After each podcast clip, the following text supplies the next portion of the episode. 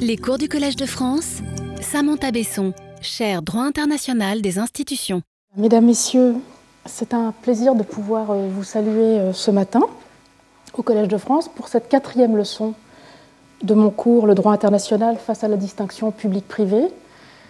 Nous sommes déjà euh, à mi-parcours, puisque vous le voyez sur le programme, la quatrième leçon, celle du 17 mars, et la quatrième leçon sur cette leçon. Donc le thème d'aujourd'hui, ce sera, et vous le voyez maintenant mieux à l'écran, euh, des biens publics internationaux, poser ou oser la question institutionnelle. Nous poursuivons euh, ce matin notre quête du droit international des publics, c'est-à-dire pour mémoire le droit international des différents peuples du monde institués en État et autres institutions publiques internationales. Nous poursuivons aussi par conséquent notre exploration de la dimension institutionnelle de la position publique en droit international.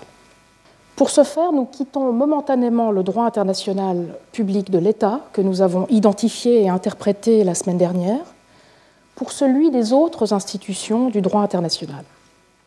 Nous nous concentrerons en effet, durant cette leçon et les deux prochaines, sur le droit international public qui fait de ces autres institutions internationales des institutions publiques, c'est-à-dire des institutions qui instituent et représentent les peuples du monde, ou du moins les réinstituent, puisque ces derniers sont pour la plupart déjà institués, nous l'avons vu la semaine dernière, et représentés par des États. Comme je l'ai dit au début de la leçon précédente, la distinction entre le droit international public de l'État et de ses autres institutions est purement pédagogique. En effet, les, autres, les organisations internationales que nous verrons la semaine prochaine réinstituent, peut-être même désinstituent, nous le verrons, les peuples des États et relèvent donc du même droit international des publics. Il s'agit toutefois ce matin d'isoler les questions propres au droit international public des institutions internationales qui réunissent plusieurs États et leurs peuples institués et de tenter d'y répondre avant de revenir au rapport entre États et organisations internationales dans les deux prochaines leçons. Vous verrez que tout, une fois remis ensemble, euh, paraîtra plus clair. Donc la première étape de cette discussion des autres institutions internationales passe euh, par celle des biens publics internationaux, thème de la leçon de ce matin. Ces biens publics internationaux, de quoi s'agit-il? Eh bien, la sécurité, la paix, l'environnement, la santé, la culture, la science ou l'éducation. Ces biens ou intérêts, puisque les termes sont interchangeables et je les utiliserai de manière interchangeable, sont ceux de chacun et chacune, où qu'ils vivent dans le monde. On parle aussi parfois de biens ou d'intérêts généraux ou collectifs à la place de public, pour signifier qu'il ne s'agit pas là de la somme des biens ou intérêts individuels et donc privés de tous, mais de biens ou intérêts qui, qui présentent la particularité d'être ceux d'une collectivité, le public, ou du moins d'individus en tant que membres de cette collectivité. Certains de ces biens publics internationaux, nous le verrons, sont régionaux, lorsqu'ils ne sont partagés de tous qu'à l'échelle d'une région, alors que d'autres sont universels. Enfin, ce qui fait qu'un bien ou un intérêt peut être considéré comme tel par et pour la collectivité régionale ou universelle concernée tient à la nature instituée, nous le verrons, de cette collectivité et à son droit public qui identifie ce bien comme un bien public. Alors pourquoi s'intéresser aux biens publics internationaux dans le cadre euh, de cette discussion? Eh bien, les biens publics internationaux, ainsi compris, suscite un intérêt croissant depuis les années 70, euh, surtout depuis la fin du XXe siècle. Mais depuis une quinzaine d'années, peut-être un peu moins selon les, langues et les domaines, les juristes internationalistes se sont eux aussi enfin emparés de la question des biens publics internationaux. La dimension transnationale de ces biens, qu'elle soit régionale ou universelle, fait en effet que ces biens sont souvent invoqués comme étant au cœur d'un droit public international naissant, et ce tant sur un plan matériel qu'institutionnel. Ainsi, tout d'abord sur un plan euh, matériel, les biens publics internationaux sont associés étroitement aux obligations relatives aux droits de l'homme ou aux obligations de droit international de l'environnement, dont on considère soit qu'elles constituent en elles-mêmes des biens publics internationaux, soit qu'elles protègent certains biens publics internationaux.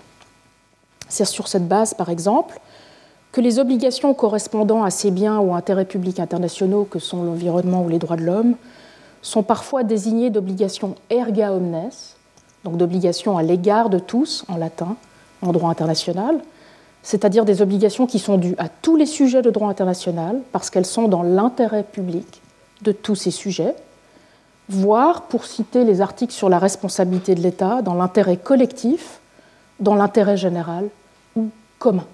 Donc sur un plan matériel, c'est quelque chose euh, qui intéresse beaucoup les juristes pour ces raisons-là. Surtout ensuite, sur un plan institutionnel, c'est en se fondant sur l'existence de ces biens publics internationaux que beaucoup de juristes internationalistes concluent à la nécessité de créer des institutions internationales publiques à même de protéger de manière collective et coordonnée ces biens entre États, à l'échelle régionale ou à l'échelle universelle, plutôt qu'État par État.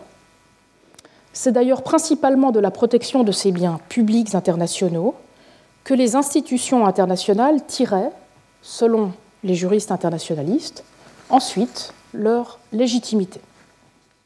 Maintenant, à y regarder de plus près, cette approche des biens publics internationaux, tant sur le plan matériel qu'institutionnel, que je viens d'esquisser, pour majoritaire qu'elle soit en droit international public, est problématique.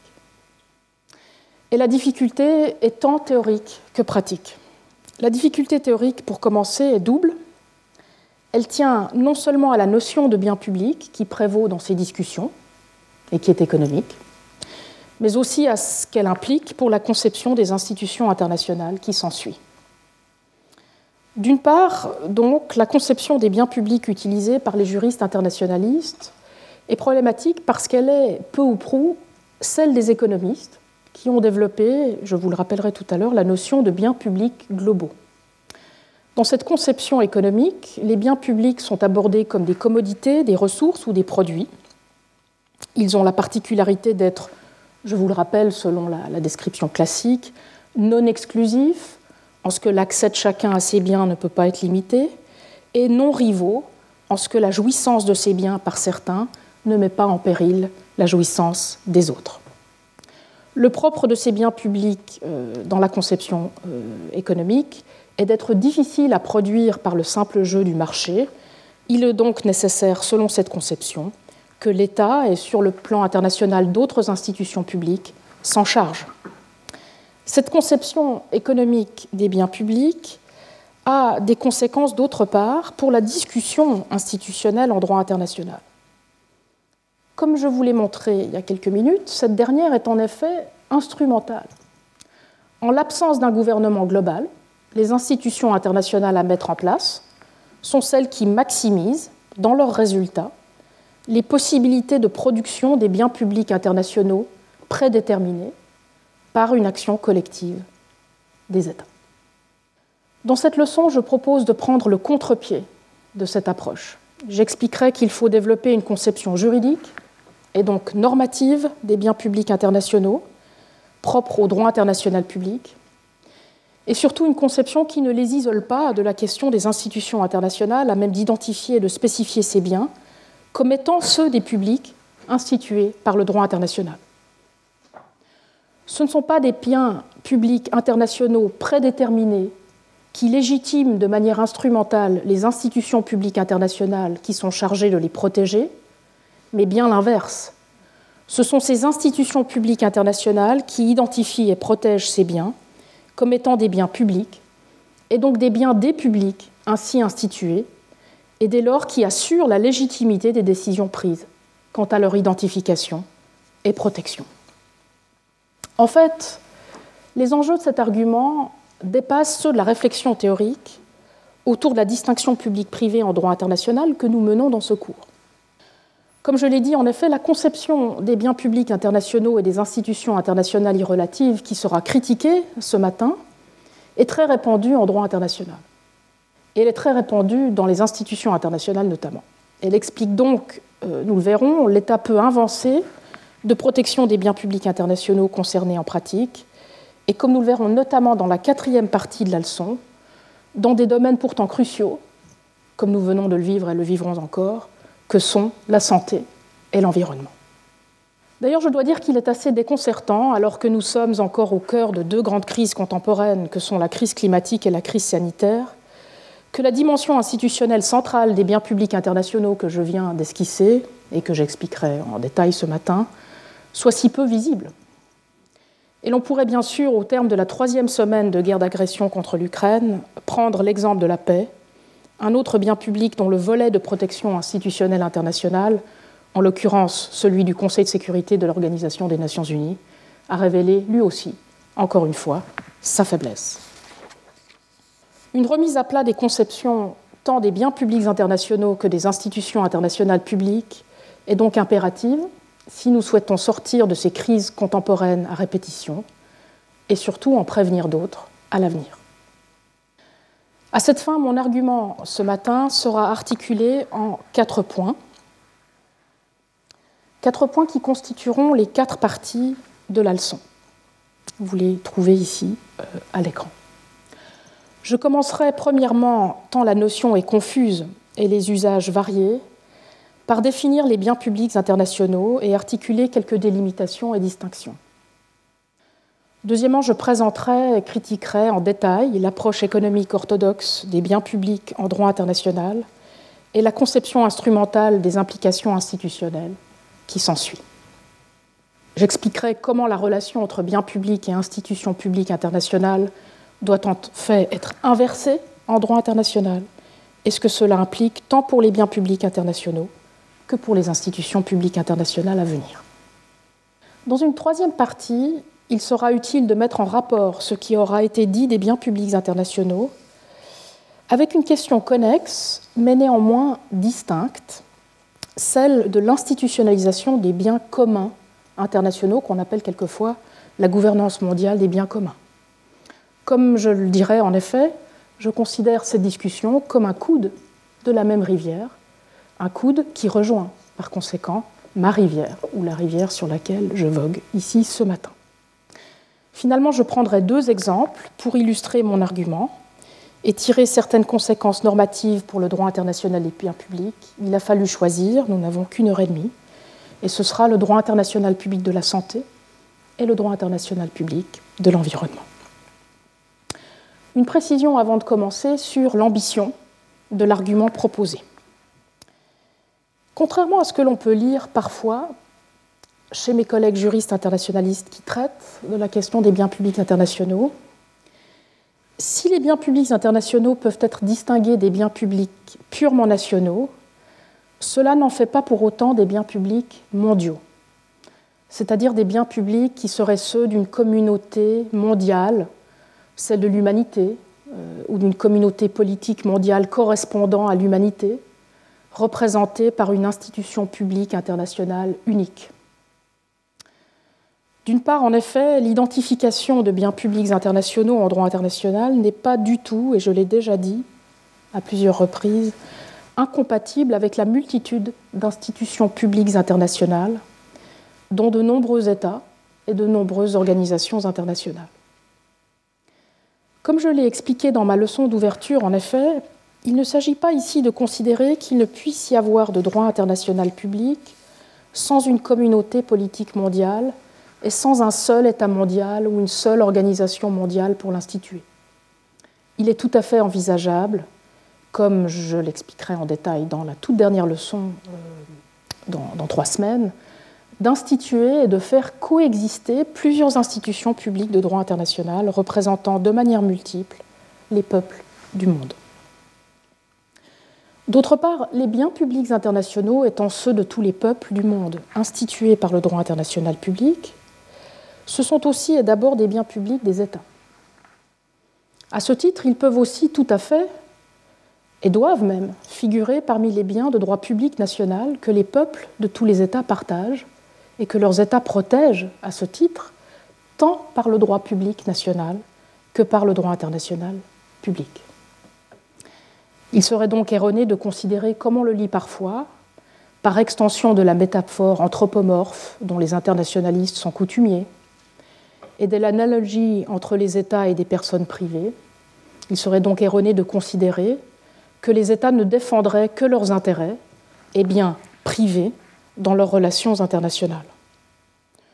On retrouve d'ailleurs dans cette métaphore et analogie l'idée chère à la théorie économique des biens publics internationaux, selon, laquelle la situation internationale des biens publics serait analogue à la situation nationale, à la différence près qu'il s'agirait de coordonner les actions des États, qui seraient motivées sinon par leur propre intérêt économique.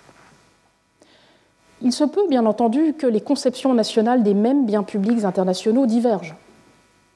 Ce serait même une bonne chose. Mais cela n'en fait pas des intérêts pour autant privés ou des biens privés du point de vue du droit international.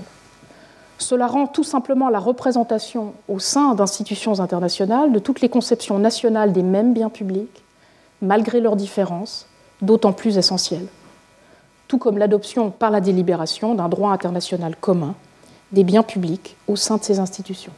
J'y reviendrai plus tard ce matin. Il s'ensuit dès lors que si je préfère ici l'adjectif international à l'adjectif global ou mondial pour me référer aux biens publics internationaux et non pas à des biens publics globaux ou mondiaux, ce n'est pas parce que ces biens se limiteraient à des biens interétatiques, des sortes de biens privés internationaux. C'est au contraire pour s'y signaler et souligner que ces biens et le droit international public et relatif doivent rester ceux des peuples institués, comme je l'ai dit dans ma leçon d'ouverture, par référence aux droits des gens, aux droits des gentes, du. En somme, la protection des biens publics par le droit international public n'implique pas de choisir entre cosmopolitisme et interétatisme elle ne nous contraint pas non plus toutefois à épouser une forme de pluralisme juridique et institutionnel. Au contraire, comme je l'expliquerai, la représentation multiple internationale doit et peut être organisée de manière à constituer un système international et surtout être articulée autour de la représentation publique internationale par tous les États. Cette introduction désormais faite, je peux commencer mon cours avec la première partie consacrée aux biens publics internationaux dans tous leurs états, notions, délimitation et distinction.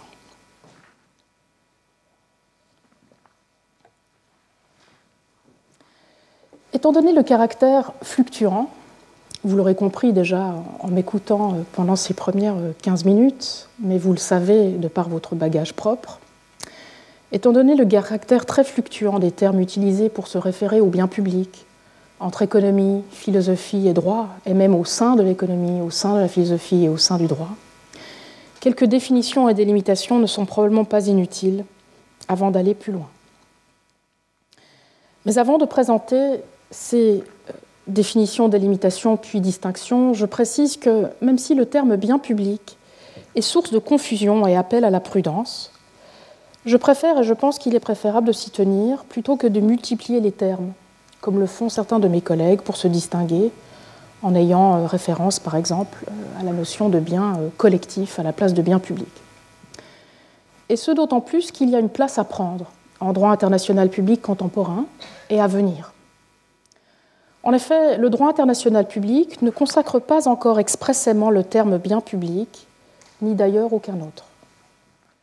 Au contraire, les termes utilisés pour désigner les biens publics en droit international public varient dans une même langue et d'une langue à l'autre et sont utilisés de manière interchangeable. C'est le cas lorsque, pour faire référence matériellement aux biens publics internationaux, le droit international public utilise le terme obligation erga omnes, dont je vous ai parlé tout à l'heure, ces obligations euh, qui seraient dues euh, par chaque État ou par chaque organisation internationale à tous, erga omnes envers tous. Euh, et la consécration de cette notion s'est faite dans cet arrêt de la Cour internationale de justice que vous avez ici à l'écran, l'arrêt Barcelona Traction. Ce qui est très intéressant, c'est que si l'on retrouve évidemment fréquemment cette notion d'obligation erga omnes, on retrouve aussi, et là je prends l'exemple de l'article 48 et des articles sur la responsabilité de l'État pour faits internationalement illicites, et je vous ai mis en, italique les passages importants, on retrouve aussi référence, euh, pour faire référence à ce qui fonde ces obligations erga omnes, à la notion d'intérêt collectif ou d'intérêt généraux ou encore commun. Et on en voit la confirmation dans le commentaire des articles. Je vous laisserai le, lire à, tête reposée. Vous verrez que dans les paragraphes 7 et 6 euh, que je vous ai mis euh, ici dans la, présentation, dans le support, vous retrouvez aussi bien le terme intérêt collectif qu'intérêt général et intérêt commun. Euh, et donc les, les, termes fluctuent, mais toujours pour faire référence matériellement à une notion de biens publics internationaux.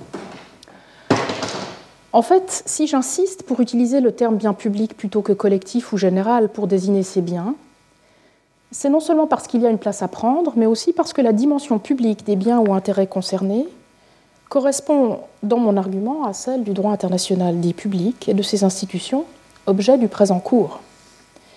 Et c'est d'ailleurs aussi le terme qui est repris en droit interne de la position publique du droit romain chez Ulpien. Il n'y a pas de raison dès lors que les juristes internationalistes soient plus réticents à maintenir un usage normatif du terme public pour se référer aux biens ou intérêts du public que leurs homologues de droit interne. Venons donc aux deux délimitations qu'il nous faut faire. Premièrement, il convient de distinguer les intérêts ou biens publics internationaux au sens normatif du terme, comme je les comprendrai ici, des biens publics globaux des économistes. Dans la conception de Paul Samuelson de 1954, reprise généralement par d'autres économistes depuis, les biens publics sont abordés comme des commodités, des ressources ou des produits dont la valeur est contingente. Contingente à quoi? Contingente aux intérêts individuels qui sont servis. Ces biens publics ont la particularité, je l'ai dit tout à l'heure, d'être non exclusifs, en ce que l'accès de chacun à ces biens ne peut pas être limité, et non rivaux en ce que la jouissance de ces biens par certains ne met pas en péril celle des autres. Toujours selon cette conception économique, le propre de ces biens, et ce qui les distingue des biens privés ou privatifs, est d'être difficile à produire et à protéger ensuite uniquement par le secteur privé et le jeu du marché, notamment contre le risque de free ride, donc le risque de passagers clandestins. Il est donc nécessaire, selon cette conception, que l'État, et puis sur le plan international d'autres institutions internationales, se chargent de la production de ces biens publics globaux, grâce notamment au pouvoir coercitif de ces institutions et à leurs ressources financières. Même s'il est bien entendu tout à fait loisible aux économistes de les saisir comme des choses s'ils en remplissent les conditions, et donc de les réifier de cette manière-là, les biens publics, comme leur nom l'indique aux juristes, sont des biens ou des intérêts. Ils doivent, donc plutôt être abordés, et ce sera ma position ici, comme des considérations normatives, qu'elles soient purement morales ou aussi juridiques. En droit international public, l'identification de ces biens ou intérêts permet en effet de fonder des obligations, comme les obligations erga omnes euh, que je vous ai présentées tout à l'heure, voire parfois aussi de fonder des droits individuels ou collectifs qui correspondent à ces obligations.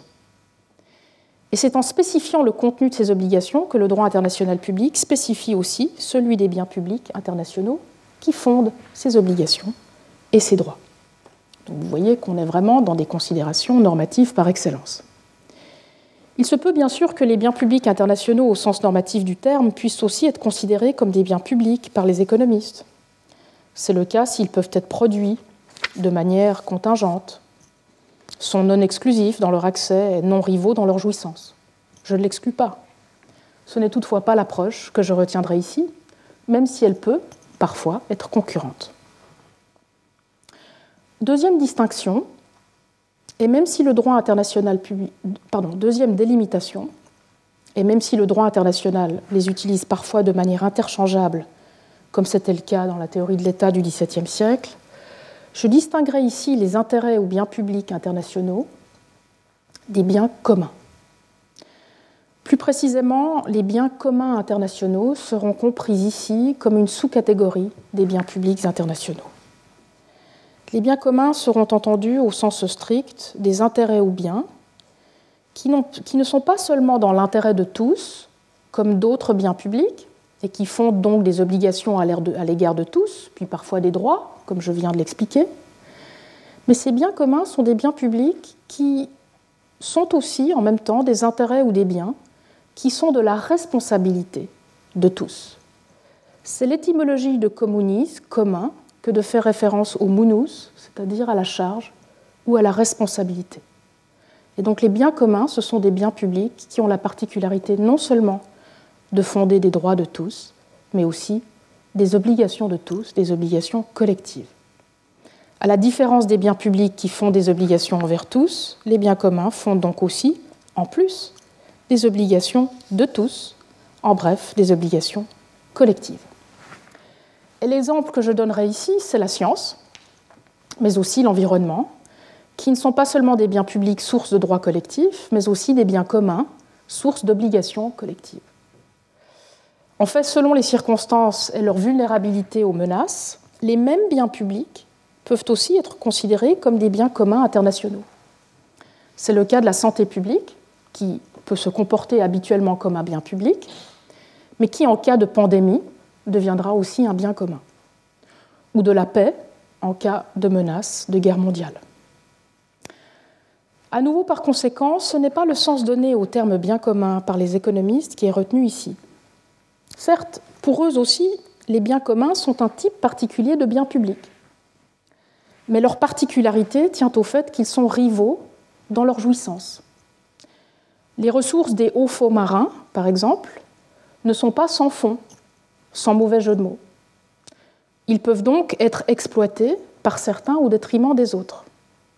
D'où la fameuse notion euh, chez les économistes de tragédie des communs et la question de savoir comment les protéger sans en limiter l'accès, soit par la privatisation, soit par la réglementation publique. C'est dans ce contexte d'ailleurs qu'Elinor Ostrom, dont je vous reparlerai tout à l'heure, a développé son projet de gestion institutionnelle commune des biens communs, ni publics ni privés. J'y reviendrai pour faire le lien euh, avec l'institution des biens euh, communs internationaux. À la différence du terme bien public, le terme bien commun est consacré en droit international public.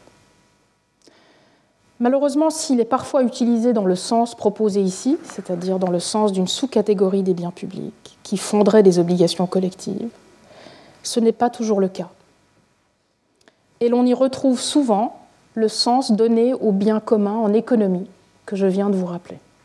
Et c'est là que les complications arrivent. En fait, le droit international public applique le terme commun pour désigner des objets et des régimes très différents.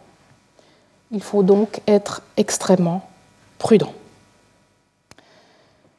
Ainsi, le droit international de l'environnement a recours au terme commun, y compris au terme commun au pluriel, pour désigner à la fois des intérêts ou préoccupations communs ou communes, comme la protection euh, du climat ou la biodiversité, c'est ce qu'on appelle en anglais le common concern, euh, dont vous avez ici euh, la référence aux intérêts phyto de l'humanité, mais aussi au paragraphe 1, l'évolution du climat est une préoccupation commune de l'humanité. Donc ça, c'est un, premier sens qu'on va retrouver en droit international du commun. Un deuxième sens, c'est pour faire référence à des espaces hors juridiction nationale, c'est-à-dire des zones ou des aires communes, comme la haute mer.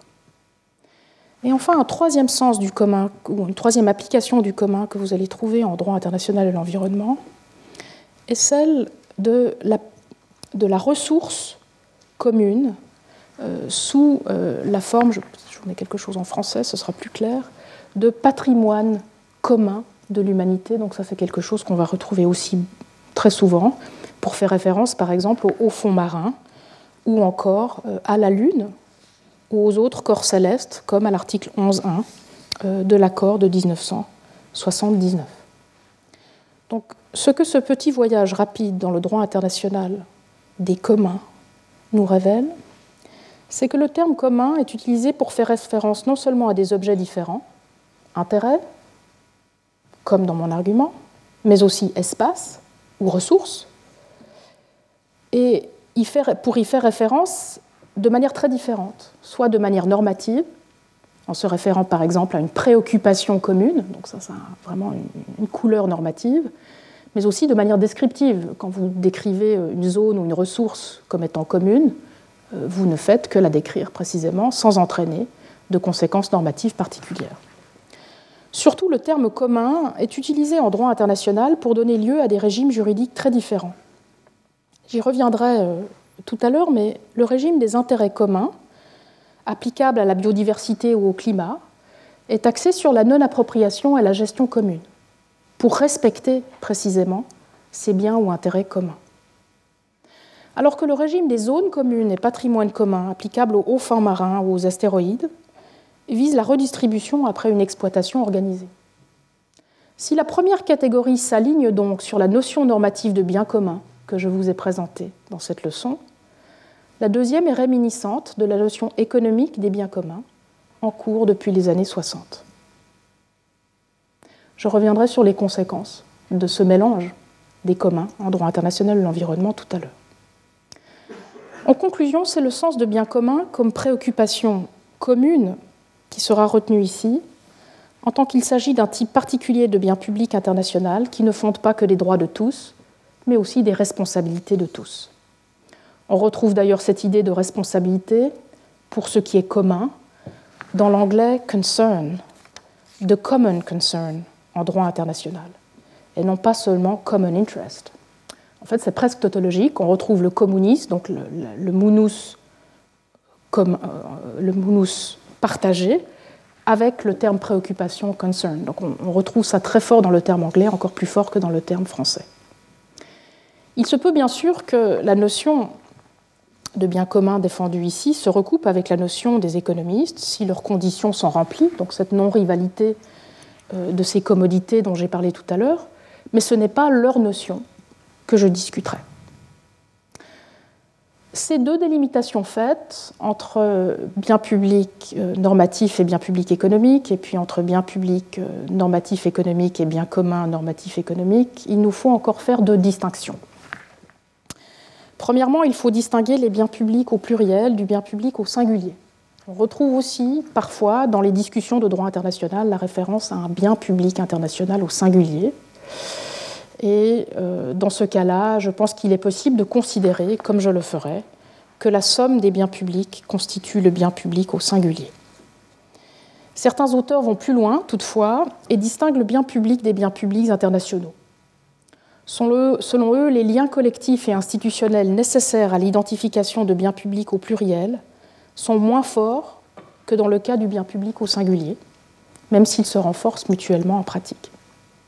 Si ces auteurs parviennent à faire cette distinction, il me semble, c'est parce qu'ils n'ont pas choisi entre bien public au sens économique et bien public au sens normatif. C'est parce qu'ils font référence au bien public au pluriel au sens économique et instrumental de ressources, alors qu'ils font référence pour parler du bien public au singulier dans un sens normatif et inhérent.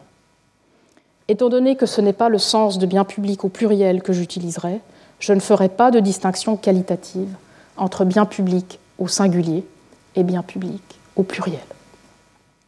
Deuxièmement, il convient de distinguer les biens publics généraux des biens publics spécifiques. Ici, la distinction est très simple. Les seconds peuvent être dérivés des premiers.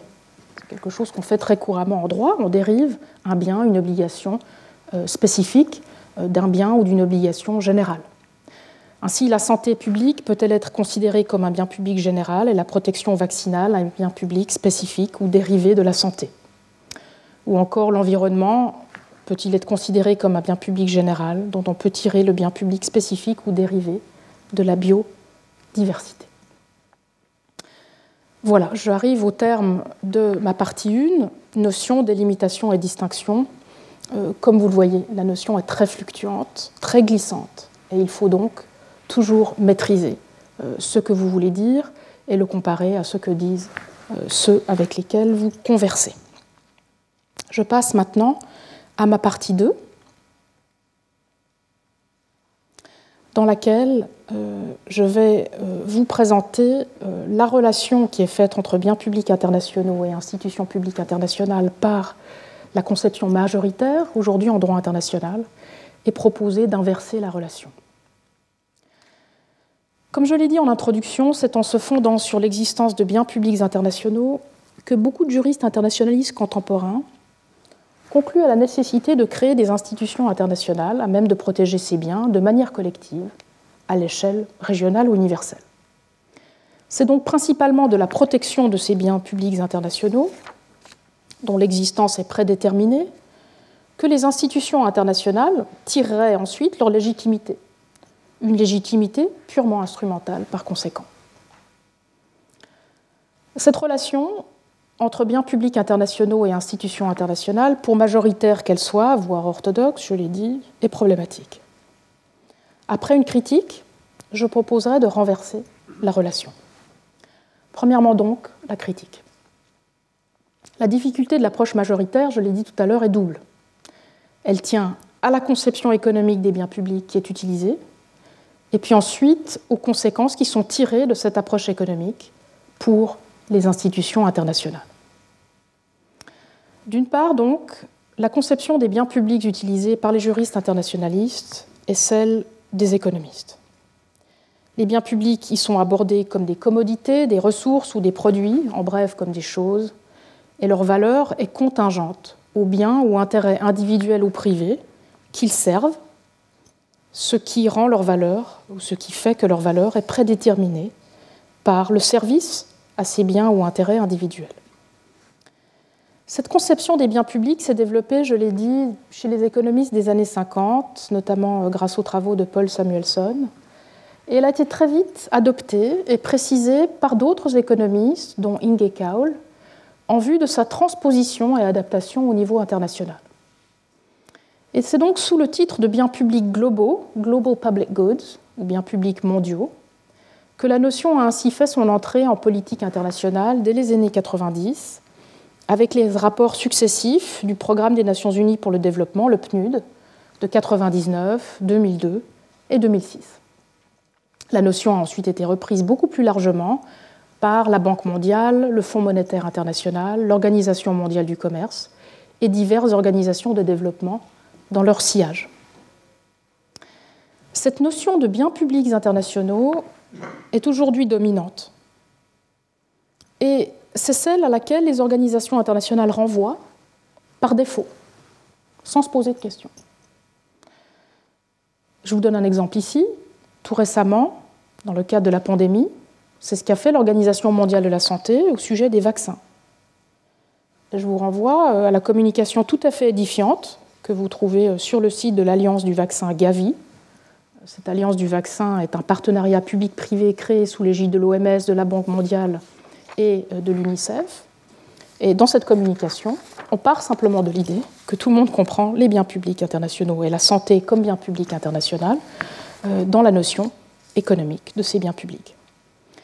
En fait, ce qui est d'autant plus déconcertant pour moi, c'est que même le Comité international de bioéthique de l'UNESCO, qui est quand même censé être euh, un, comité dans lequel la dimension normative de ces biens devrait euh, concerner.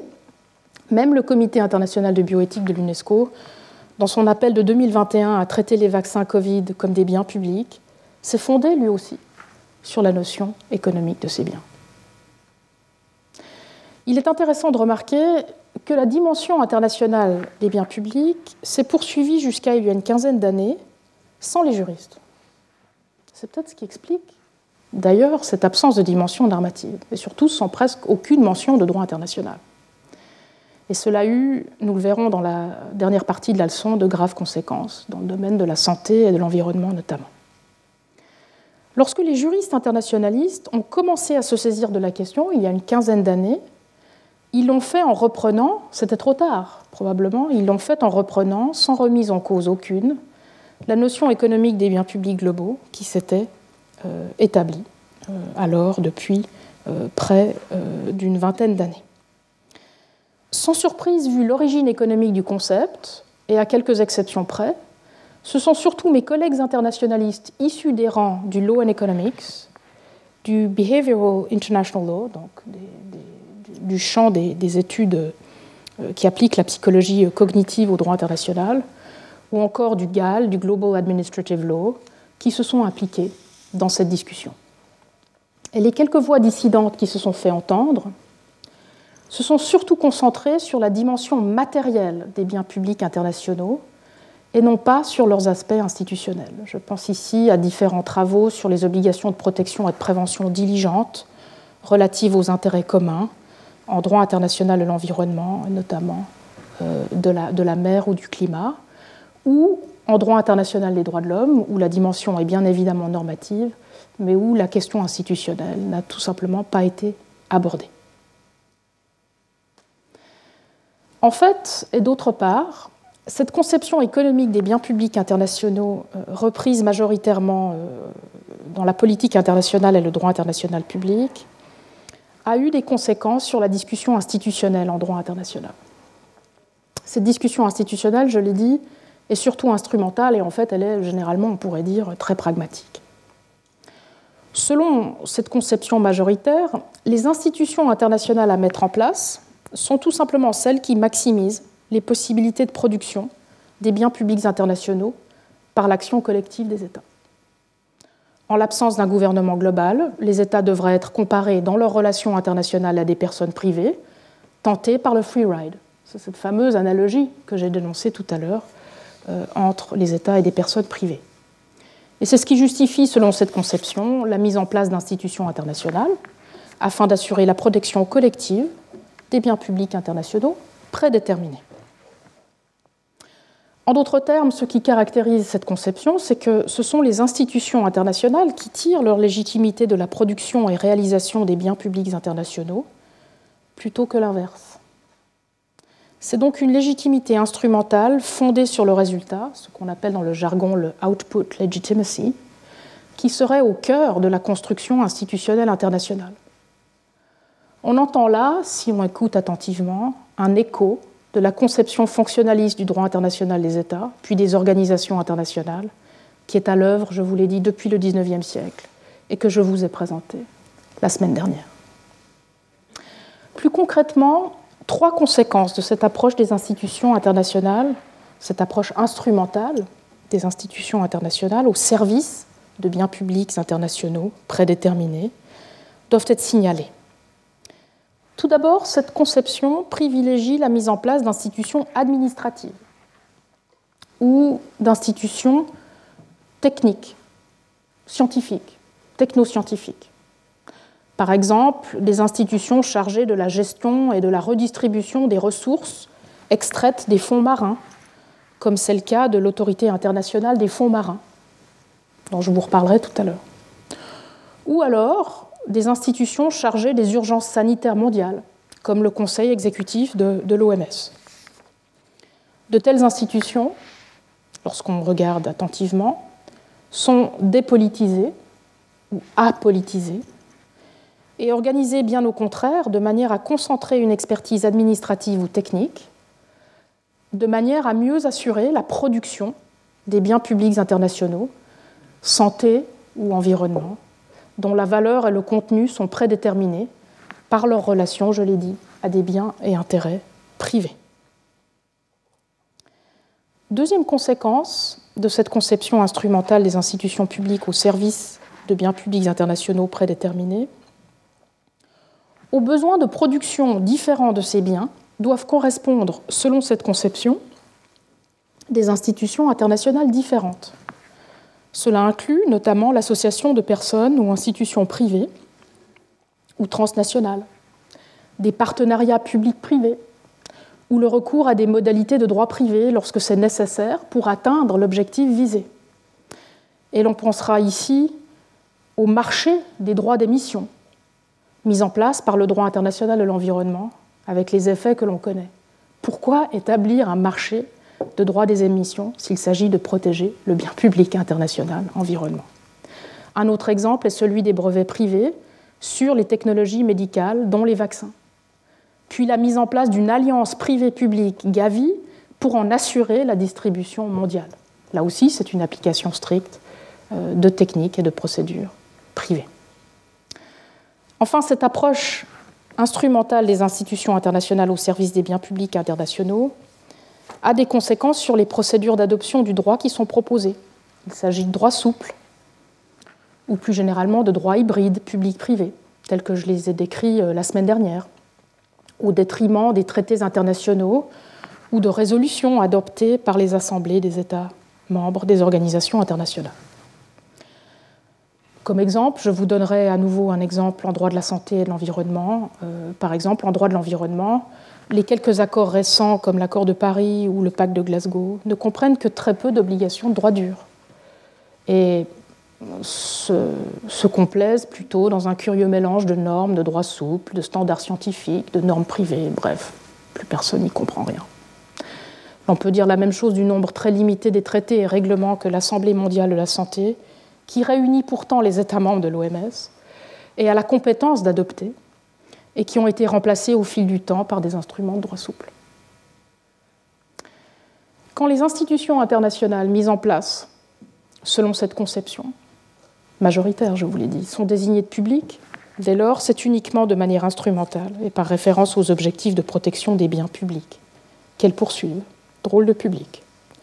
La nature des institutions internationales proposées, leurs procédures et les normes adoptées sont pourtant caractérisées, je viens de vous le dire, par une très grande hybridité publique-privée, voire même par une privatisation complète.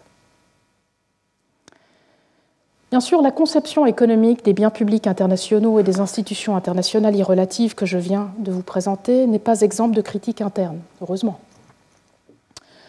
Et certaines, de ces critiques internes critiquent son incapacité à régler les conflits de définition des biens publics.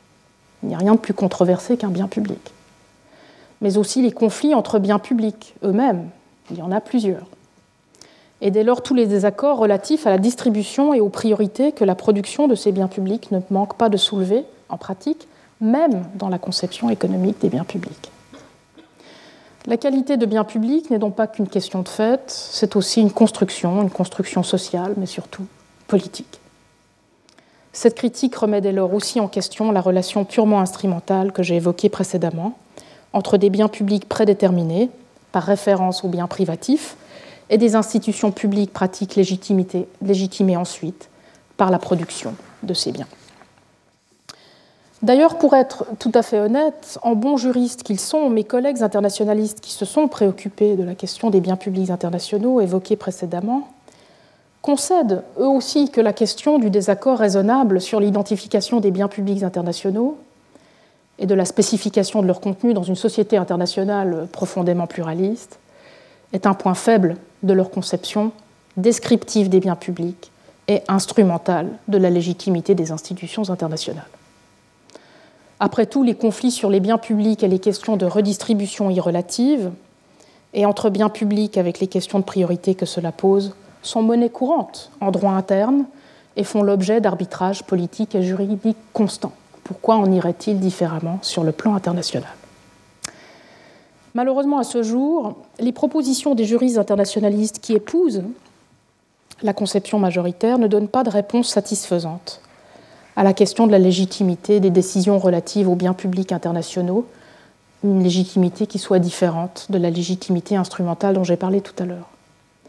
En fait, c'est même pire. Leur approche des institutions internationales, euh, telle qu'elle s'est développée au fil du temps, à telle que je voulais montrer, c'est malheureusement des parties des quelques ressorts institutionnels qui auraient permis de traiter de ces désaccords raisonnables relatifs aux biens publics internationaux.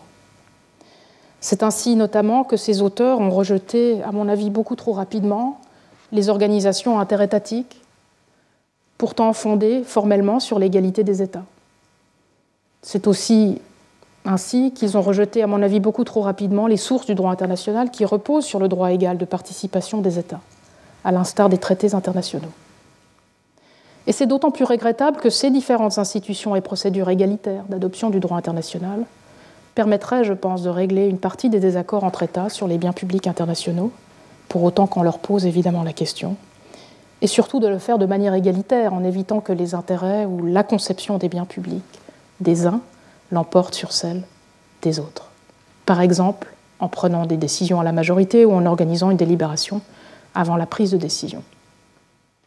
C'est ce que font d'ailleurs les institutions et procédures étatiques correspondantes au niveau national. Et à ma connaissance, les tenants de la théorie économique des biens publics n'ont pas remis en cause la capacité des États au niveau interne, même lorsqu'ils sont organisés démocratiquement, d'assurer la production de ces biens publics au niveau national. Pressés de répondre à cette question de la légitimité des biens publics internationaux et de leur contenu dans des circonstances de désaccord raisonnables, les auteurs concernés bottent donc en touche. Ils se réfugie alors souvent dans ce qui tient lieu d'ersatz de démocratie internationale dans les théories de la gouvernance globale, une sorte de démocratie qui n'en a plus que le nom, euh, une démocratie sans institution, une démocratie sans politique, ce qu'on appelle le stakeholder participation, la participation des parties prenantes. Je reviendrai sur cet ersatz de démocratie, cette démocratie sans institution, euh, et sur la question de la représentation dans ma dernière leçon. La critique de la conception économique des biens publics internationaux et de l'approche instrumentale des institutions publiques internationales qui en découlent, désormais posée, le temps est venu de prendre le contre-pied. Le temps est venu, deuxièmement, de me tourner vers ce qui sera ma proposition. En réaction, en effet, il me semble qu'il est essentiel de cultiver une conception du droit international, et donc une conception normative propre des biens publics internationaux comme nous l'avons fait euh, durant des siècles sur le plan interne. Et surtout une conception qui ne les isole pas de la question des institutions internationales, à même d'identifier et de protéger ces biens comme étant ceux des publics institués par le droit international. Il convient en bref, et c'est très simple, d'inverser la relation entre biens publics internationaux et institutions publiques internationales, en insistant sur la dimension institutionnelle de l'identification et de la spécification de ces biens, et non pas seulement sur leur protection ensuite. D'une part, et comme je l'ai dit dans, dans, la première section de la leçon de ce matin, même s'il est tout à fait loisible, et nous pouvons travailler de manière concurrente, en parfaite entente, même s'il est tout à fait loisible aux économistes de les saisir comme des choses, si ces biens publics remplissent les conditions, les biens publics, comme leur nom l'indique, doivent d'abord être abordés comme des biens ou des intérêts, c'est-à-dire comme des considérations normatives. Les biens publics fondent, je l'ai dit, des obligations de protection de ces biens. Certains de ces biens sont en outre suffisamment importants pour donner naissance à des droits. Euh, pensez euh, aux droits de l'homme notamment. Dans certains cas, d'ailleurs, ces droits peuvent même être individuels, ce qui est le cas des droits internationaux de l'homme, lorsqu'un intérêt individuel à ces biens publics peut être identifié. Ce n'est pas toujours le cas et c'est un grand débat en philosophie des droits et des droits de l'homme sur lesquels je ne peux pas entrer malheureusement ici, mais euh, il y a des manières de fonder euh, des droits collectifs ou voire même individuels sur des biens publics. Quoi qu'il en soit, c'est en cherchant à fonder et spécifier ces obligations que le droit, et le droit international public compris, identifie les biens publics comme tels et contribue à les spécifier. Il s'avère en outre que ces biens ne sont pas nécessairement contingents, ni même instrumentaux à la jouissance de biens ou intérêts privés. Ils ont une valeur inhérente pour les peuples dont les institutions publiques identifient, spécifient et protègent ces biens comme des biens publics. S'ils peuvent bien sûr aussi bénéficier aux intérêts individuels des membres individuels de ces peuples, comme c'est le cas de la santé, qui est un bien public mais qui bénéficie aussi aux membres individuels des peuples, leur valeur ne dépend pas de ce service à l'intérêt individuel ou au bien individuel. Et surtout, c'est important pour nous car j'ai commencé le cours de cette année en vous rappelant euh, euh, avec l'image du pont euh, la priorité du public sur le privé, la priorité du vertical sur l'horizontal. Surtout, ces biens publics internationaux n'ont pas à être articulés négativement par référence au régime économique des biens privés. Ce dernier ce régime économique des biens privés et la position privée par extension en droit n'ont pas à constituer la position par défaut du droit international public. C'est le c'est l'inversion totale. Et la qualité publique des biens publics internationaux ne devrait précisément pas être définie en réaction à leur qualité non privative ou non privée. D'autre part, une conception plus normative et juridique des biens publics internationaux, telle que je l'ai proposée et défendue ici, fonde aussi une approche différente des institutions publiques internationales, puisqu'elle inverse leurs relations. Premièrement, en tant que considération normative, les biens publics appellent en effet une identification et spécification normative, ce qui entraîne, je l'ai dit, nécessairement des désaccords à leur sujet sans parler des conflits entre biens publics eux-mêmes et les désaccords sur les conséquences distributives des priorités qu'il faudra nécessairement euh, faire et opérer entre ces biens publics. C'est en cela que les biens publics internationaux ne peuvent pas être séparés des institutions internationales, à même non seulement de procéder à ces décisions, mais aussi à même de le faire de manière légitime, c'est-à-dire à justifier l'autorité de ces décisions normatives et donc des biens publics que ces décisions identifient et spécifient. Les institutions participent en d'autres termes à la normativité de ces biens et à leur qualité de biens. Deuxièmement, leur qualité de biens publics, cette fois, elle aussi dépend des institutions internationales qui les identifient comme des biens des publics que ces institutions représentent et instituent. Ce sont les institutions publiques qui font des biens publics avec toutes les obligations pour les institutions publiques, dont les États, qui en découlent ensuite en droit international. En somme, ce ne sont pas les biens publics internationaux qui légitiment de manière instrumentale les institutions publiques internationales qui sont ensuite chargées de les identifier et de les protéger, mais c'est l'inverse.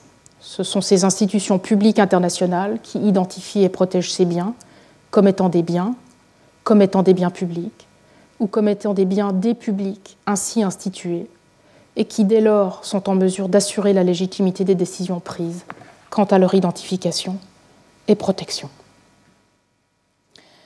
La proposition qui est faite ici de renverser la relation entre biens publics internationaux et institutions publiques internationales implique, il est vrai, de reconstruire, de reconstruire une bonne partie des institutions du droit international en place en tant qu'institutions publiques. Toutes ces institutions dont je vous ai parlé tout à l'heure, techniques, scientifiques, administratives, ne remplissent évidemment euh, pas euh, que, les conditions de ce que je viens de vous décrire.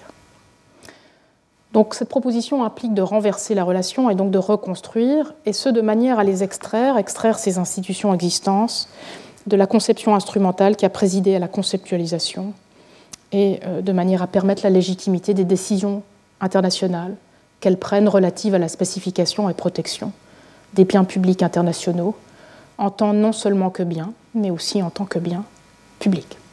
Alors, pour ce faire, il faudra travailler à construire et reconstruire des institutions internationales qui représentent les publics qu'elles instituent et sont à même de le faire en droit international public. Et ces institutions seront, par la force des choses, très différentes, je l'ai dit, des institutions internationales administratives ou technoscientifiques que nous connaissons. Pour mémoire, les procédures de ces institutions sont largement dépolitisées, voire déjuridicisées. Des personnes privées y participent, voire en sont membres. Et enfin, elles sont financées par des donations volontaires, y compris privées. Ce sera l'objet de la prochaine leçon, précisément, que de procéder à cette reconstruction dans le cadre des organisations internationales, dont la publicité est souvent considérée comme constitutive de ces organisations, mais dont la vérification est difficile en pratique, voire même demeure profondément mystérieuse. Mais le fait que tout le monde s'y raccroche est le signe, clairement, du, fait que cet argument peut être entendu, voire même doit être entendu. Je réexaminerai ensuite la question de la publicité des organisations internationales, y compris au lien aux publics internationaux, dans le cas particulier d'une organisation régionale particulière, l'Union européenne, dans la sixième leçon.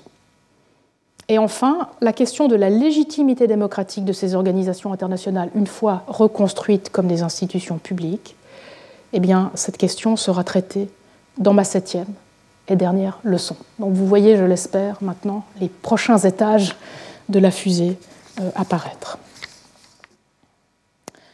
Cela m'amène à mon troisième point, un coude dans la même rivière.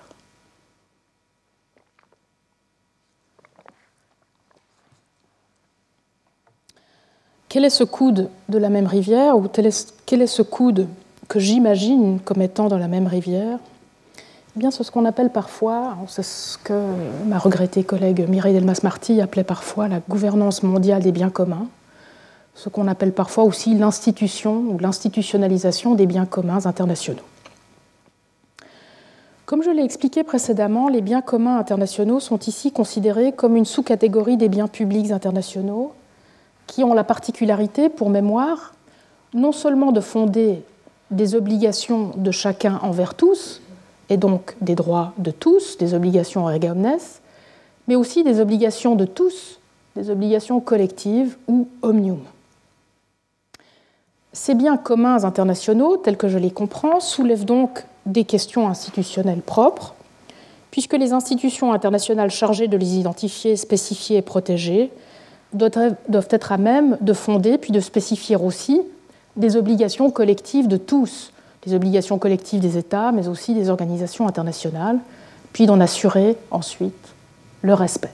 Donc ce sont des institutions qui ont cette charge supplémentaire de définir la collectivité de l'obligation. En fait, ce sont les mêmes institutions internationales, comme les organisations internationales par exemple, qui peuvent être chargées, je pense, tant de spécifier les biens publics internationaux que les biens communs.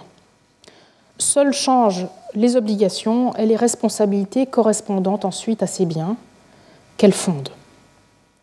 Par exemple, l'Organisation mondiale de la santé peut très bien se charger de la mise en œuvre commune d'obligations collectives des États, comme de la surveillance de leurs obligations individuelles.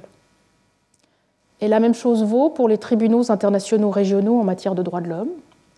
Leurs jugements mettent en, œuvre une obligation collective des États partis à ces instruments et tribunaux de veiller au respect du droit international des droits de l'homme en tant que bien commun international. C'est pour ça qu'il y a un tribunal international qui est mis en place pour veiller et réaliser cette obligation collective relative aux droits de l'homme en tant que bien commun international. Mais ces tribunaux assurent aussi par là le respect de l'obligation individuelle de chaque État de veiller au respect de ses droits dans sa juridiction en tant que bien public international. De manière intéressante pour notre propos dans cette leçon, il s'avère que la question de l'institutionnalisation des biens communs internationaux, cette gouvernance mondiale des biens communs mondiaux, est devenue depuis les travaux d'Elinor Ostrom, dont j'ai parlé tout à l'heure, dans les années 90, un thème important de discussion chez les défenseurs de ce qui s'appelle désormais les communs. Plus bien commun, commun. Le thème des communs, c'est en, effet, dans cette littérature qui s'est développée dans le sillage des travaux d'Ostrom, le thème des communs s'est en effet peu à peu politisé et institutionnalisé en réaction, comme ma leçon ici, à l'approche réifiante, chosifiante des économistes d'origine, y compris d'Ostrom d'ailleurs. Et ces auteurs qui ont peu à peu politisé, institutionnalisé le thème des communs, parlent d'ailleurs plutôt de communs au singulier, désormais, plutôt que de communs au pluriel, c'est le cas de Dardot-Laval ou de Sauvêtre, pour faire référence à l'autodétermination collective du commun, une autodétermination collective du commun qui serait constitutive elle-même de ce commun. Alors que le commun, en ce sens, a longtemps été considéré comme local avant tout, hein, un commun qui, vraiment naît euh, du travail en commun là où il est, c'est-à-dire là où nous sommes nous, dans le local, alors que ce commun a longtemps été considéré comme local, la question de la politique d'autodétermination du commun s'est petit à petit internationalisée, évidemment, euh, en fonction euh, de l'internationalisation des menaces sur nos biens communs.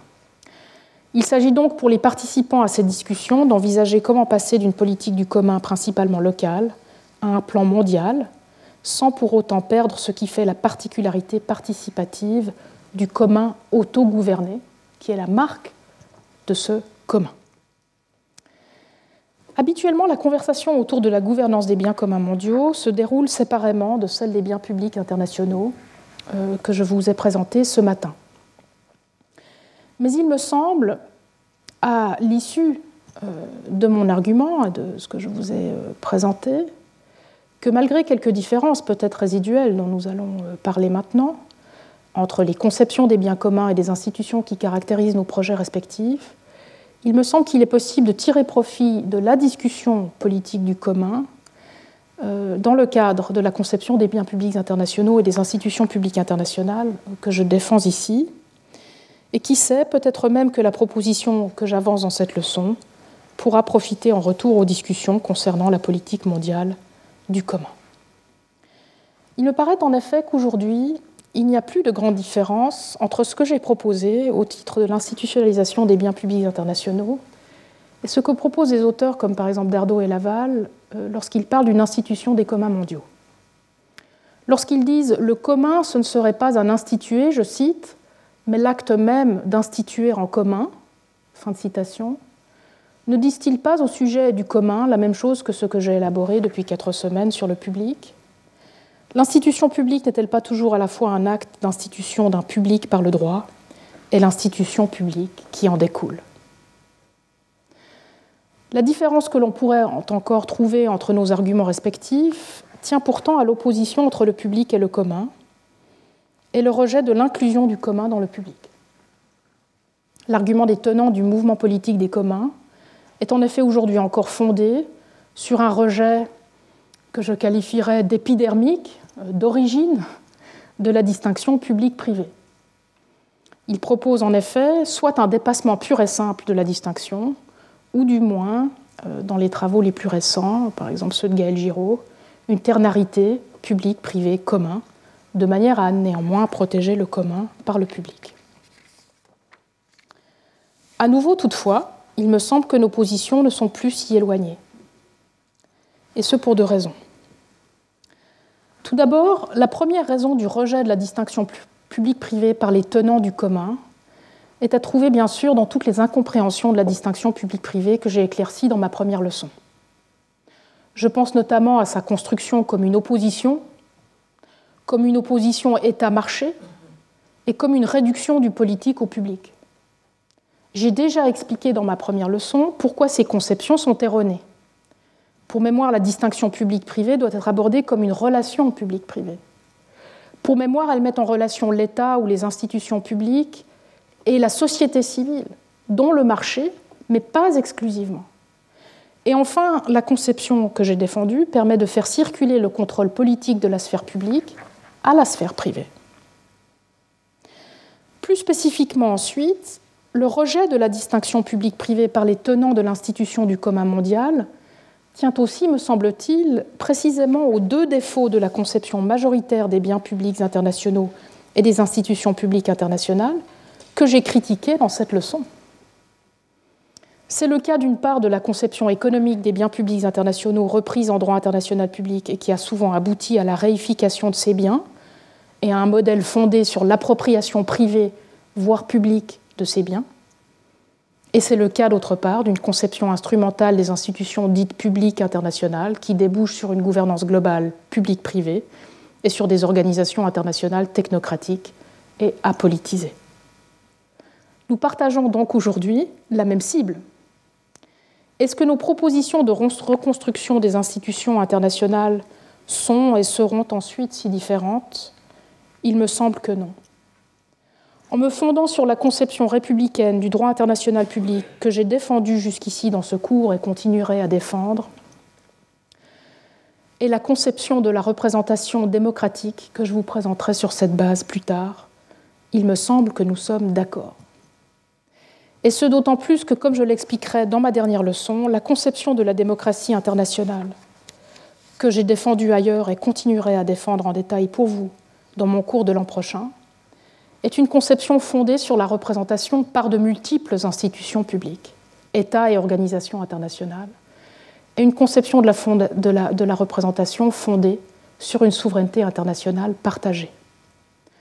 En cela, l'approche proposée répond, je pense, au souci légitime de diversité et de non-domination qu'expriment les théoriciens de l'institution des biens communs mondiaux, mais sans pour autant tomber dans le piège du pluralisme qui tend le bras, malheureusement, à ces théoriciens.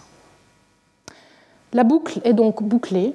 Le retour du politique en droit international public prôné par les défenseurs des biens communs rejoint le projet défendu ici d'un droit international public et des biens publics internationaux. Peu importe que cela se fasse sous la forme d'une sous-catégorie du bien public, comme dans l'argument que je vous ai proposé, ou sous la forme d'une ternarité public-privé commun, comme d'aucuns le propose aujourd'hui. Il est l'heure de passer à ma quatrième partie, la partie consacrée à deux exemples, deux exemples de l'ordre institutionnel des biens publics internationaux, la santé et l'environnement.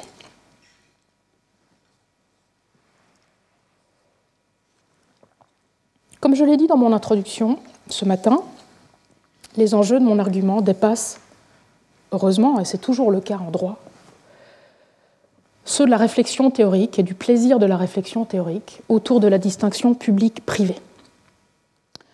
Le fait que la conception majoritaire des biens publics internationaux et des institutions internationales soit si répandue aujourd'hui dans les institutions internationales et dans le droit international contemporain explique l'état très peu avancé de protection des biens publics internationaux concernés en pratique. Afin d'illustrer pour vous l'intérêt d'épouser l'argument que je vous ai proposé et l'intérêt qu'il y a d'œuvrer à réformer notre approche des biens publics internationaux et des institutions publiques internationales qui les identifient, je prendrai deux exemples, la santé et l'environnement. A priori, c'est pour ça que ces deux exemples m'intéressent, a priori, les trajectoires de ces deux domaines du droit international sont très différentes, tant du point de vue des biens publics protégés que des institutions irrelatives. Et ce, en raison de leurs origines historiques.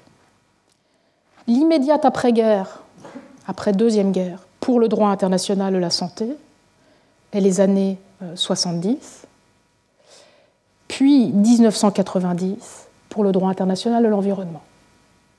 Une séparation euh, de 20 à 40 ans selon les cas, euh, qui est une séparation historique absolument cruciale, on va le voir.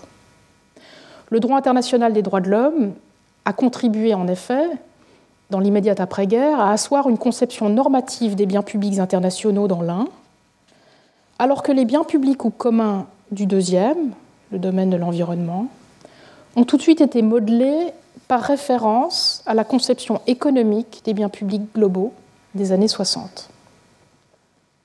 première différence, le temps. Deuxième différence, due au même décalage temporel, le droit international de la santé a d'emblée été institutionnalisé sous la forme d'une organisation internationale, l'Organisation mondiale de la santé, alors que le droit international de l'environnement repose aujourd'hui encore sur une multitude de sous-régimes et une multitude éclatée d'institutions publiques, privées et publiques-privées.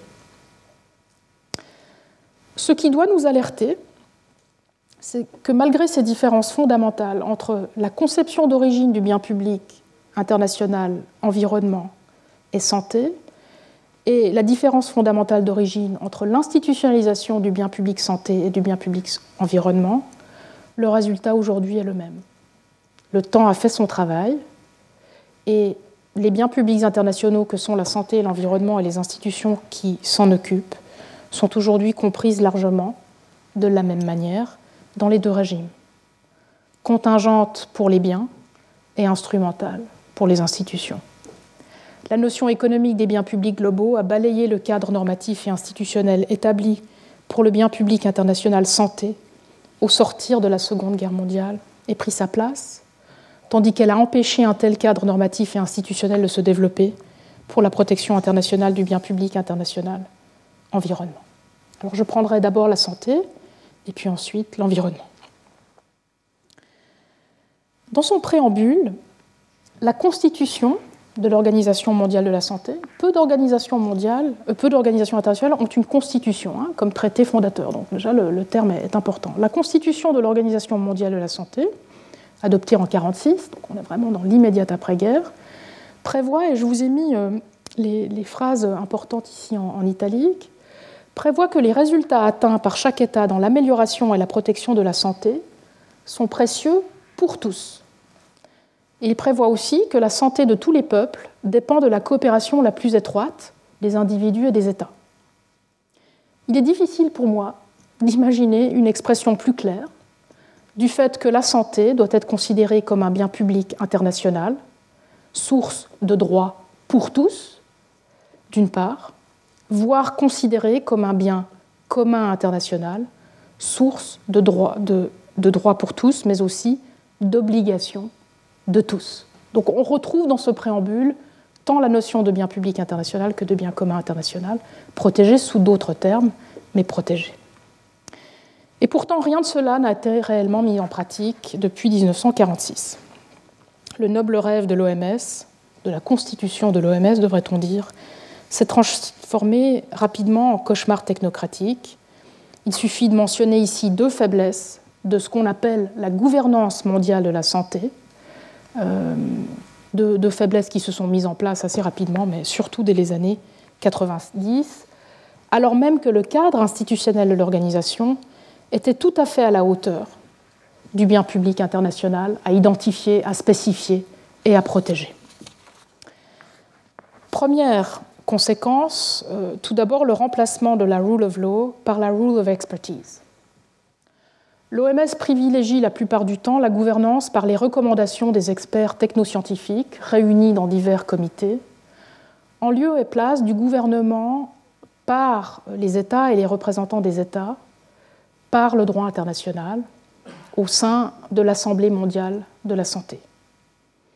Il suffit de mentionner ici le fait qu'un seul traité et un seul règlement ont été adoptés par l'Assemblée mondiale de la santé depuis la création de l'organisation, alors que cette compétence de l'Assemblée des États membres de l'OMS de produire du droit international, du vrai droit international, distingue l'OMS parmi toutes les autres organisations internationales dans l'histoire des organisations internationales. Et cela n'affecte pas seulement la transparence et la contestation des décisions qui sont prises dans ces différents comités d'experts, mais aussi plus généralement leur représentativité et leur capacité à être contrôlées par les peuples auxquels elles s'appliquent ensuite. Deuxièmement, un financement public obligatoire insuffisant et inégal.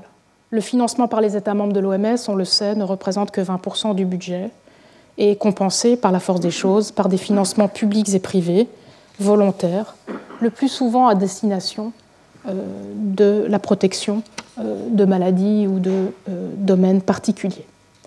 Cela conduit à une prise d'influence indue, mais aussi inégale des donateurs publics, par exemple des États riches, comme les États-Unis, mais aussi des donateurs privés, comme les grandes ONG, les grands philanthropes ou encore les groupes pharmaceutiques, sur les décisions et priorités de l'OMS et sa manière de protéger le bien public santé internationale. L'influence financière explique aussi l'influence administrative qu'ont gagnée ces différents donateurs dans l'organisation, et notamment l'hybridation des procédures de décision et le développement de multiples partenariats privés-publics, comme l'alliance Gavi en matière de vaccins. Alors, en réaction à ces faiblesses, l'OMS, qui évidemment entend ces réactions, a régulièrement fait l'objet de propositions de réforme. Chaque pandémie, en fait, entraîne un train de réformes. C'est le cas depuis le Covid. Mais la plupart des propositions de réforme qui ont été faites euh, depuis euh, deux ans reprennent les propositions antérieures.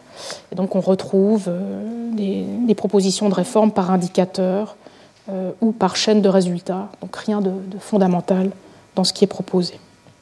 Il est essentiel, je pense, de comprendre que la spécificité de la pandémie actuelle réside non seulement dans l'universalité de la menace sanitaire et de ses conséquences socio-économiques, et donc dans le rappel de l'importance d'aborder la santé publique internationale comme un bien commun, source d'obligations collectives des États en droit international. Sa spécificité réside aussi dans le rappel de l'importance de la dimension institutionnelle des biens publics internationaux comme la santé. L'ère technocratique des années 90 et 2000 dans le droit international des institutions dont je vous ai parlé tout à l'heure doit arriver à son terme. Il ne suffit plus en effet d'invoquer l'efficacité ou même l'autorité scientifique pour asseoir la légitimité de nos institutions internationales. Pourquoi est-ce que la question de la santé publique devrait être traitée comme une question politique par excellence sur le plan national, comme nous l'ont rappelé deux années de pandémie et tous les enjeux de légitimité suscités par le rôle des experts dans le débat public, alors que la question de la santé publique pourrait être reléguée au rang d'une question technique, d'une question scientifique, à régler par des experts au plan international. Ce à quoi nous sommes confrontés à l'OMS doit donc être qualifié de moment institutionnel. Mais mis à part l'ouverture de négociations sur un futur traité sur la prévention des pandémies, un traité qui sera dominé, j'en suis certaine, par la standardisation des obligations de prévention diligente que j'ai critiqué dans mon cours de l'an dernier, rien n'indique, malheureusement, après deux ans de crise, que les juristes internationalistes aient l'intention de saisir ce moment institutionnel à l'OMS. D'ailleurs, les deux ans de publications frénétiques qui s'étaient produites se sont arrêtés. Peut-être même, malheureusement, que le moment institutionnel est déjà passé.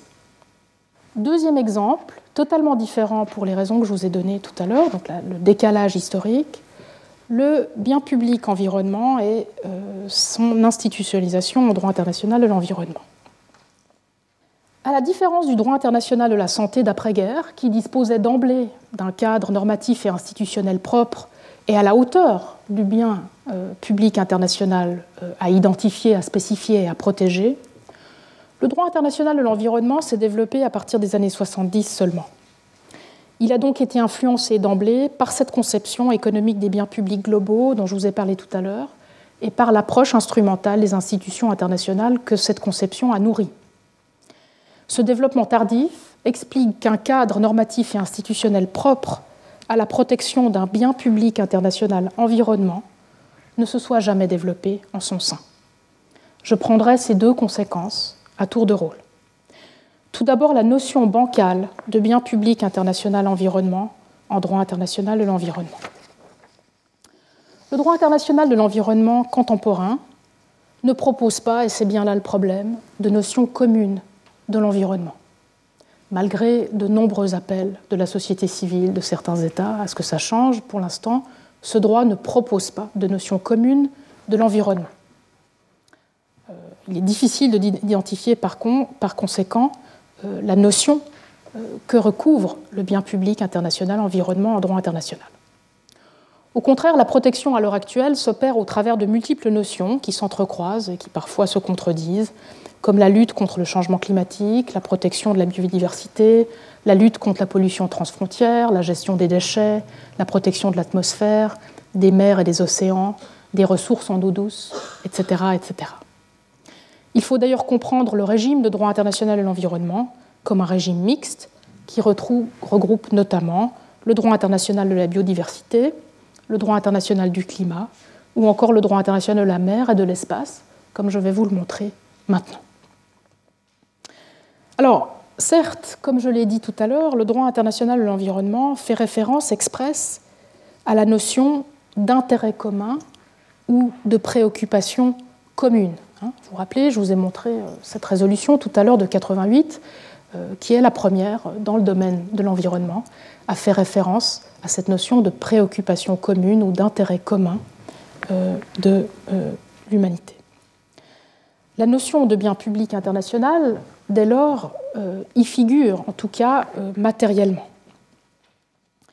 Mais comme je l'ai indiqué précédemment, le droit international de l'environnement a recours à ce terme commun de préoccupation commune pour faire référence non seulement à des préoccupations ou intérêts, comme c'est le cas ici, et donc à la même notion que celle que je vous ai présentée tout à l'heure, mais aussi pour faire référence à des espaces, euh, comme les zones ou les aires communes, euh, comme euh, ici par exemple en droit international de la mer, ou enfin à des ressources, comme le patrimoine commun de euh, l'humanité.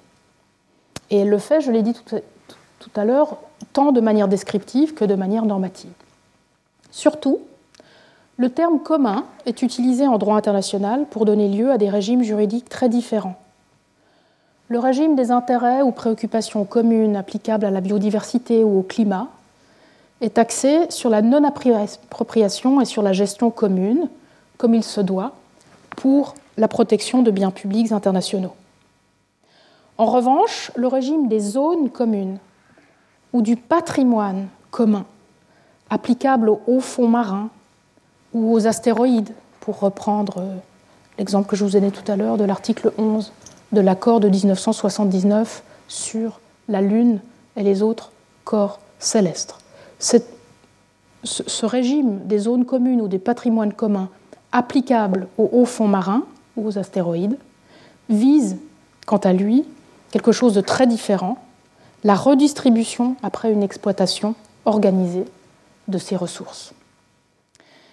Si la première catégorie, la catégorie des préoccupations communes ou des intérêts communs, s'aligne donc sur la notion normative de bien public, voire de bien commun, que j'ai défendue dans cette leçon, la deuxième, la notion de zone commune ou de patrimoine commun, est malheureusement réminiscente de la notion économique des biens communs en cours dans les années 60. C'est elle, en effet, qui était prévalente au moment de la conceptualisation originelle du droit international de la mer et du droit international de l'espace. Il suffit de mentionner son influence, l'influence de cette notion économique, sur des personnages comme Garrett Arden ou Arvid Pardo, deux acteurs les plus influents aux Nations Unies, au moment où ces deux régimes de droit international se sont développés. Et c'est ce qui fait dire à certains auteurs que la notion de patrimoine commun du droit international de la mer et de l'espace justifierait en fait aujourd'hui la poursuite de la pratique extractive et de l'approche d'exploitation de l'environnement qui est à l'œuvre en droit international depuis le XVIIe siècle. Il est vrai que le droit international de l'environnement a cherché, à dessein par cette notion de patrimoine commun de l'humanité, à s'extraire de l'opposition du droit romain entre choses de personnes et choses communes, res nullius et res communis. Selon la distinction du droit romain, en effet, le critère était l'appartenance, soit à personne, soit à tout le monde, et donc dans les deux cas la possibilité d'une appropriation, d'une acquisition. La notion de chose commune l'idée d'une chose qui appartient à tous et qui est donc en libre accès était d'ailleurs à l'œuvre dans la notion de mer libre de mare liberum de Grotius au XVIIe siècle, principe repris dans le droit international de la mer. Même si la notion de patrimoine commun du droit international de l'environnement se distingue expressément de la notion de chose commune, en ce qu'elle protège contre le libre accès et assure ensuite la redistribution équitable entre États par l'organisation de l'exploitation, elle ne met pas pour autant fin à l'exploitation de ces ressources. En fait, la notion de patrimoine commun du droit international de l'environnement, que ce soit en droit international de la mer ou en droit international de l'espace, participe bien encore d'une économie des biens communs plutôt que d'un régime de protection de ces biens, pour citer Isabelle Feichner. Le projet de traité international sur la conservation et l'utilisation durable de la biodiversité marine des zones ne relevant pas de la juridiction nationale, en cours de finalisation aux Nations Unies en ce moment, en est la dernière confirmation. Il ne dit rien de l'exploitation des hauts fonds marins, mais il prévoit un système analogue de répartition équitable des revenus tirés de l'exploitation des ressources génétiques marines, confirmant ainsi que cette exploitation peut se poursuivre et être organisée à l'avenir. D'autre part, le cadre institutionnel du droit international public de l'environnement est inexistant. Le droit international de l'environnement tel que je l'ai compris ici, dans cette notion large, ne dispose pas d'institutions dédiées à l'identification et à la spécification du bien public environnement. Il repose au contraire sur l'Organisation des Nations Unies et puis différentes organisations régionales comme l'Union européenne, qui est d'ailleurs très active euh, dans la planification de l'extraction et de et de l'acquisition de ces ressources. Pour le reste, bien sûr, différentes institutions dédiées ont été mises en place à des fins administratives ou techniques dans différents domaines spécifiques. Je pense ici au Tribunal international du droit de la mer, qui a évidemment des, compétences techniques judiciaires, mais aussi à l'Autorité internationale des fonds marins, l'AIFM. L'AIFM, c'est l'exemple type d'une institution internationale technique, dépolitisée, composé principalement d'experts plutôt que de représentants des peuples de ces États membres, qui allient des procédures publiques et privées et qui n'adoptent en fait que très rarement du droit international public. Elle est chargée, et vous le voyez ici à l'écran, de l'administration des licences d'exploitation des hauts fonds marins, qui sont conçus, je vous le rappelle, comme des ressources communes, et de la redistribution équitable des recettes issues de l'exploitation de ces fonds par les entités privées patronnée par des États partis à la Convention sur le droit de la mer. L'institution n'est que peu préoccupée par la protection du bien ou de l'intérêt public international environnement, euh, que ce soit euh, l'environnement en général ou la biodiversité marine plus spécifiquement. Et ce, malgré la, la mention de la protection effective de l'environnement dans le mandat de l'AIFM, et surtout, malgré le fait, comme vous le voyez ici à l'écran, à l'article 137, paragraphe 2, malgré le fait que l'AIFM est supposé agir pour le compte de l'humanité tout entière. J'en veux pour illustration le code d'exploitation minière qui est en cours d'élaboration euh, par la commission juridique et technique de euh, cette euh, autorité.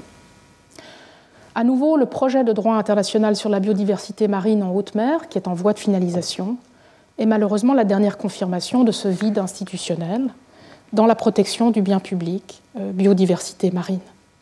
Le traité ne prévoit aucune institution qui serait à même d'identifier, de spécifier, de protéger le bien public international de la biodiversité marine par des représentants des peuples euh, dont c'est pourtant le public, le bien public. Nous sommes arrivés au terme de cette quatrième leçon. J'ai déjà annoncé le programme de la cinquième, de la sixième et de la septième leçon à l'occasion euh, des différents méandres de mon argument de ce matin pour reprendre une analogie euh, aquatique. La prochaine leçon plus particulièrement nous amènera à nous pencher en détail sur une institution internationale ou un type d'institution internationale en particulier, l'organisation internationale, ou plutôt les organisations internationales au pluriel, puisque cette catégorie institutionnelle est aujourd'hui euh, profondément controversée en droit international. Et l'un des seuls arguments ou l'un des seuls critères qui est souvent mentionné euh, pour euh, identifier quelque chose de commun à toutes ces organisations internationales, c'est précisément leur qualité publique. Comme nous le verrons, cette qualité publique demeure totalement mystérieuse et il n'y a rien de plus privatisé aujourd'hui qu'une organisation internationale dans le financement, dans les membres, dans le droit appliqué, dans le droit applicable, dans toutes les procédures. Et donc, je vais essayer avec vous la semaine prochaine de clarifier cette qualité publique des organisations et de faire différentes propositions pour aller de l'avant. Je vous souhaite une excellente fin de semaine et je vous dis à bientôt. Merci de votre attention. Retrouvez tous les contenus du Collège de France sur www.colège-2-france.fr.